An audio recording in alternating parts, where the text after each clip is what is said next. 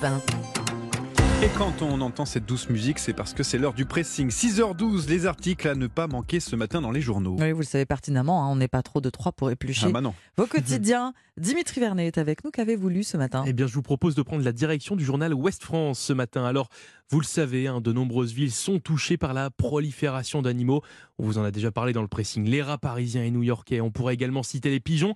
Ah Mais oui. ce matin, en, en feuilletant les pages du quotidien Ouest France, eh bien, j'ai appris qu'en Italie, ce ne sont pas des rats ni des pigeons qui pullulent les grandes villes, mais des sangliers. Celui-là même. Celui-là, exactement. Oui, les sangliers sont de sortie en Italie et en nombre.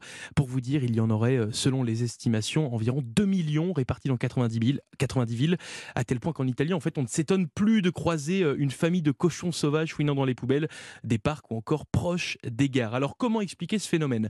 Eh bien, la prolifération de cette bête noire serait causée par l'abandon des campagnes, le recul de la chasse, mais surtout par la mauvaise gestion des déchets, en fait, qui Ah. attirent les sangliers Mhm. dans les grandes villes, ce qui a obligé le gouvernement italien à agir entre deux mesures fiscales. Le gouvernement de Giorgia Meloni a intégré dans le budget 2023 un texte permettant d'abattre des animaux sauvages, dont les sangliers, en pleine zone urbaine. Il est même prévu dans ce texte que la viande puisse être mangée après avoir été analysée. Ah oui. Je vous laisse tenter l'expérience. Bon, vous vous doutez bien, ça fait réagir. hein. Des associations dénoncent une mesure Far West, dangereuse pour l'homme.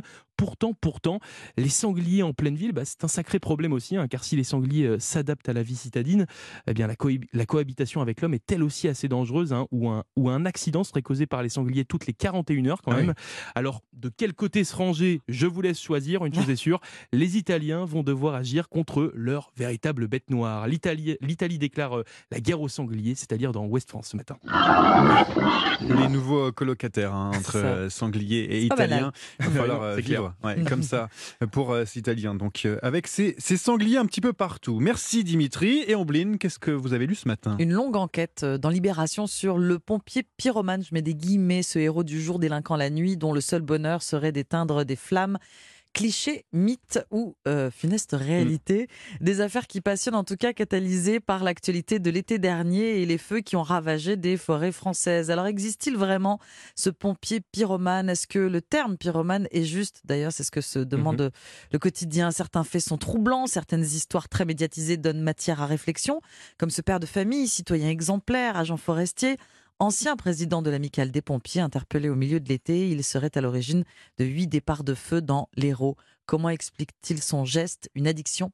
Une fascination pour le feu, un besoin d'adrénaline. Mais ce n'est pas parce que chaque affaire est très médiatisée qu'il existe un potentiel pyromane derrière chaque lance d'incendie. La porte-parole de la gendarmerie nationale interrogée par Libé explique que parmi toutes les personnes interpellées cette année, il y a une très faible proportion d'anciens et de pompiers volontaires. Et euh, selon le SDIS, le service départemental d'incendie et secours, certains profils sont présentés dans les médias sous l'angle d'anciens Mhm. pompiers, même quand cela fait des années qu'ils n'ont pas exercé ou Ah, qu'ils étaient simplement intéressés au métier.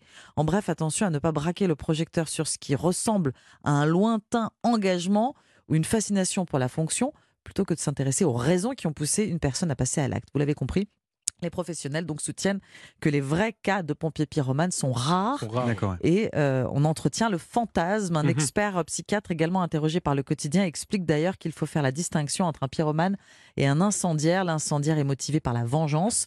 Le pyromane a, le pyromane a un trouble mental avec une obsession et le pompier pyromane, alors eh bien soit c'est quelqu'un qui veut euh, se faire attraper, soit il veut assouvir un besoin de reconnaissance. Mais souvent, dit ce psychiatre, il s'agit, je cite, d'un pauvre type qui ne sait pas gérer son mal-être Mm. et qui va donc foutre le feu. Pompier pyromane, comment la rumeur s'embrase. C'est dans ouais. Libération. C'est une enquête euh, euh, c'est une de, sur quatre pages, très intéressante. ouais, Mm. effectivement. Que je vous ai lire avec attention ce matin, en effet. De. C'est votre tour, Johan. Alors aujourd'hui, je vous raconte l'histoire d'un maire pas comme les autres, un blagueur, on va dire. J'ai lu ça dans 20 minutes ce matin. Chaque année, le maire d'hiver droite hein, de la ville de Bayargues dans l'Hérault, près de Montpellier, envoie des cartes de vœux un peu loufoques. Jean-Luc Messonnier, c'est comme ça qu'il s'appelle, a commencé en 2006.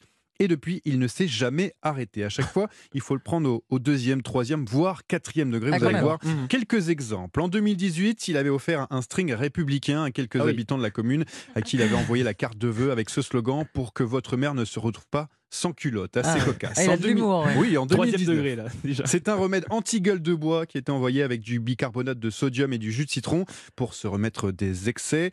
En 2020, une boussole pour ne pas perdre le nord, hein, pouvait-on lire dans la carte. L'an dernier, c'était des dés sur lesquels étaient dessinés les candidats à la présidentielle pour choisir son Hmm. candidat. Ah. Alors pour cette année, Jean-Luc Messonnier a encore innové. Dans le package, on trouvait une carte de vœux avec un dessin du dessinateur humoristique Dadou, où on voit le président de la République, Emmanuel Macron, fêter le passage à la nouvelle année dans l'abondance, à côté d'une famille de Français qui doit pédaler pour se chauffer ou regarder la Coupe du Monde à la télévision. Petit clin d'œil, bien sûr, au discours du président il y a quelques mois, où il déclarait la fin de l'abondance pour les Mmh. Français. On pouvait aussi y lire à l'intérieur un petit mot du maire. La ville de Bayargues est heureuse de vous apporter un peu de lumière, de magie et de chaleur pour 2023. Notez bien ces mots, parce qu'avec cette carte était accompagnée donc une lampe de poche pour La la, lumière. lumière, un bouillon de cube pour la magie.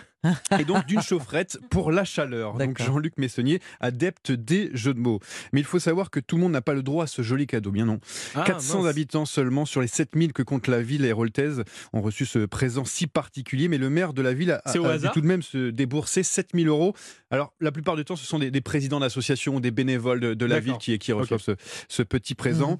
Euh, on comprend pourquoi il est maire, en tout cas, de cette ville depuis Ah oui, 2001, quand il y a de même. hein, parce que les, les habitants aiment l'humour, a priori, euh, dans cette ville de l'Hérault, donc dans Bayargues. Voilà pour Jean-Luc Messonnier qui a fait encore cette petite blague cette année. C'est drôle. Avant de basculer dans votre partition, Blin, on va se mettre un petit peu de musique. Je voulais vous passer ça. Alors, si je vous mets euh, cette chanson, c'est pas Vous pour, vous rappeler ouais, le mauvais souvenir de la dernière Coupe du Monde, c'est parce que c'est la musique qui a été le plus jouée au Nouvel An sur la plateforme musicale Ah, Deezer. Vous l'avez sans doute mise dans votre salon cette nuit-là. Dans ce classement, on retrouve aussi du Céline Dion avec J'irai où tu iras, Émile Images et les démons de minuit, encore le dernier titre de David Guetta, euh, Blue. Je sais, euh, Ah, Omblin et. Dimitri, que vous avez dansé Bien sur sûr. au moins l'une de ces chansons Mais samedi toutes, soir. toutes, Dites-le. toutes. Ne mentez pas, ne me mentez pas. Ah, voilà, bah, voilà, C'est pour ça que, que Sauf du coup, dans le classement. Desire. Ouais, moi non plus, évité. Et ouais, moi aussi. voilà, on va pas se cacher. Merci beaucoup, Johan. Merci, Dimitri. C'était le pressing sur Europe 1.